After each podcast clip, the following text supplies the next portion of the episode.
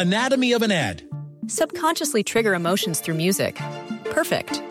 Define an opportunity. Imagine talking to millions of people across the U.S. like I am now. Identify a problem. Creating an audio ad is time consuming. Offer a solution. Utilize cutting edge AI. Imagine creating all that in under 30 seconds. Well, we did to create this ad. To learn more about AI in the audio industry, download the white paper from audiostack.ai. Ciudadanos informados, informando. Este es el podcast de Iñaki Manero, 88.9 Noticias. Información que sirve. Tráfico y clima cada 15 minutos. ¿Correa o pechera? La seguridad de tu perrito al pasear. Y vamos a platicar y le agradecemos mucho, como siempre, como cada 15 días, a Perro Rodrigo González, especialista en comportamiento de perros, director de la Asociación Ladridos Ayudando y de la Escuela Canino Humano Ladrando. ¿Cómo está, Rodrigo? Buenas tardes. Hola, Iñaki, muy bien. Saludos a ti y a toda la humanidad que nos escucha. Pues esto de la collera o la pechera eh, también es un tema a nivel mundial muy polémico. Eh, ¿Por qué? Pues básicamente por cuestiones de salud porque eh, nuestro afán de ser prácticos, yo diría un poco flojos, por no decir una palabra peor, eh, buscamos eh, que nuestros animalitos de compañía nos hagan caso y de aquí la invención de los collares, específicamente con los perros, eh, pues en los trabajos militares, que es de donde surge toda la, digamos, cultura muy, muy desagradable de entrenamientos, este, pues se crea el collar de castigo y de ahí ya surgen otros tipos de collares. A la fecha hemos llegado a lo más práctico que es un collar eléctrico y obviamente, pues esto lo único que nos tiene que llevar es entender que estamos abusando de una manera muy radical hacia los que llamamos mejores amigos y tratamos como enemigos, porque finalmente estos, eh, pues estas herramientas, en realidad es que este, pues, ah, lo único que hacen es hacernos eh, a la idea, porque cabe recalcar que esto es la recomendación del entrenador o a veces hasta de un veterinario que se cree especialista en comportamiento, eh, pues la recomendación va en esa dirección, que ponle esto y con esto lo vas a poder controlar es de dar miedo la cantidad de videos que hay en redes sociales al respecto de tips sobre el uso de esta herramienta, es decir, los collares, eh, pues porque van realmente a lo absurdo, ¿no? Hay videos en donde salen profesionales como el señor este César Milán usando un collar de electricidad para controlar un comportamiento y pues al final obviamente todo esto a lo que lleva es que no se solucionen los problemas de raíz que están en la relación y eh, pues a que no sepamos qué hacer.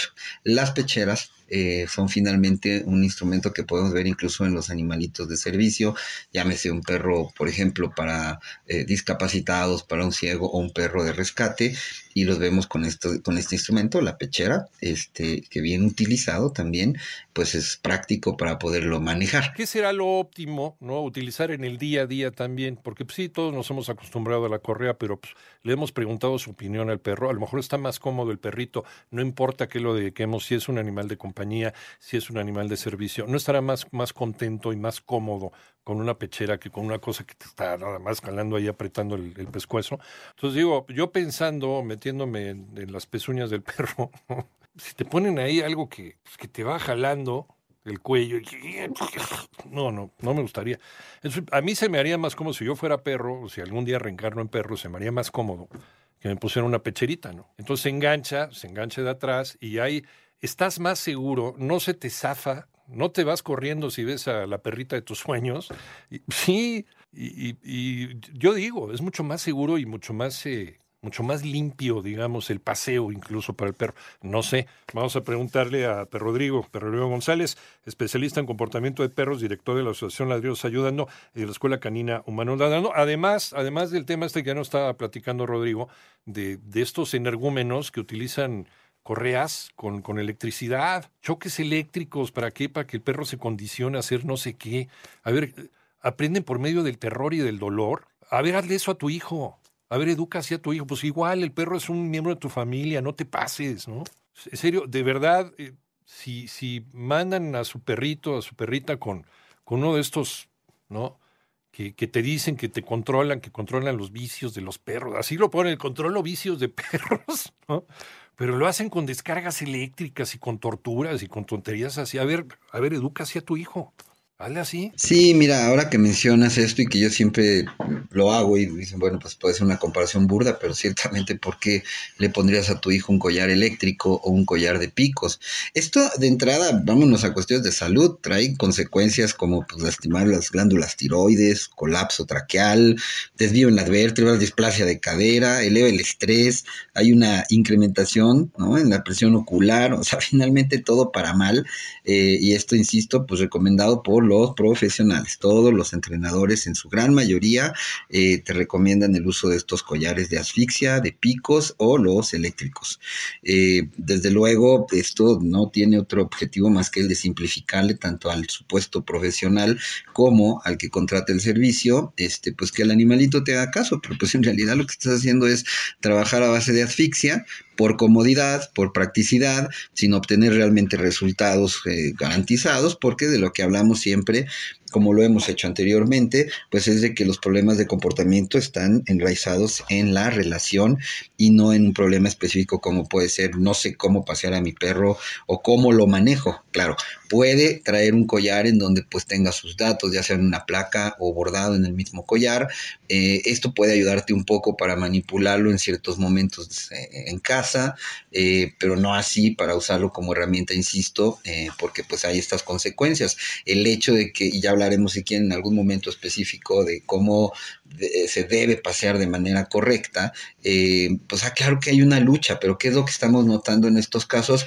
Eh, es, es, básicamente una confrontación de energías. Él quiere salir corriendo y tú echas toda tu energía en contra. Esto obviamente, pues a lo que lleva es que haya muy malas experiencias, pero tomando en cuenta lo que mencioné anteriormente en cuestiones de salud, aunado a que pues finalmente en estos jalones te arrastra, te tira, te caes, etcétera, y esto de igual manera en casa, si tu perro es reactivo porque pasa la ardilla, porque escucha un ruido, etcétera, y tú lo que haces inmediatamente es ir y llevar a cabo el consejo que te dijo el profesional, que es asfixiar a tu animalito de compañía, lo único que creas es terror, como tú lo decías anteriormente, y esto pues obviamente este, por practicidad lo único que está haciendo es eh, crear un trauma con el que no vamos a saber lidiar con el paso del tiempo, porque pues tienes un animalito que entonces sí puede ser reactivo, aparte de que te lo puedas joder en, en cuestiones de salud. Pues sí, sí, totalmente. Eh, eh, ese, eh, es como conseguir un equilibrio, ¿no? Si el perro va a caminar a tu lado,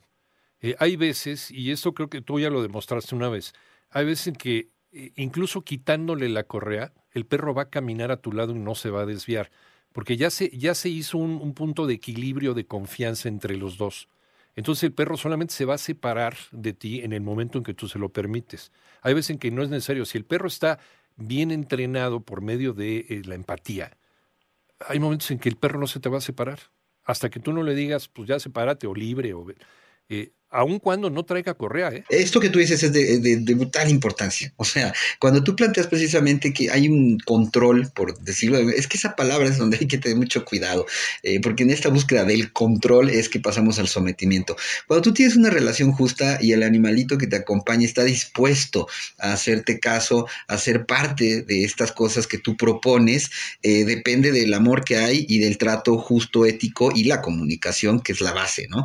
Si, si tú tienes cierto, cierta guía justa dentro de casa. Llevarlo al exterior, claro, es un nuevo reto porque hay muchos factores de distracción y reto, pero lo que tú dices, el que el perro puede ir a tu lado o incluso suelto, vamos a plantear que vas a un lugar en donde lo puedes llevar suelto, pero te hace caso, es precisamente porque hay una relación como base, pero no es el uso de esta herramienta, que insisto, el problema es que estamos guiados por todos los profesionales, en verdad, echen un ojo en redes sociales y se darán cuenta que el entrenador del primer mundo, hasta el que está por estos rumbos, este, nos dirá que hay que usar este collar y este otro y te enseñan diversos materiales, etcétera, etcétera, y pues no está bien.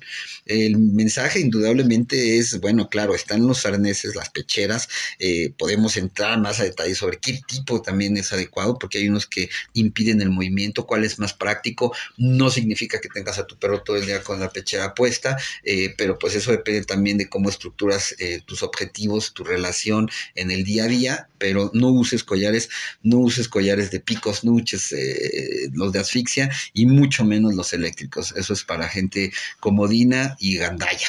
básicamente. Exactamente, y Gandaya, lo dijiste muy bien. Eh, Rodrigo, pero Rodrigo González, ¿en dónde te escuchamos? Estoy en YouTube como Perrisección 2 con número y en Instagram y Facebook como Ladridos Ayudando 2 y Humanos Ladrando. Muchas gracias, Rodrigo. Gracias a ti, Iñaki, que tengan todos un, un, un gran fin de semana. Ladridos y maullidos. Igualmente un abrazo. what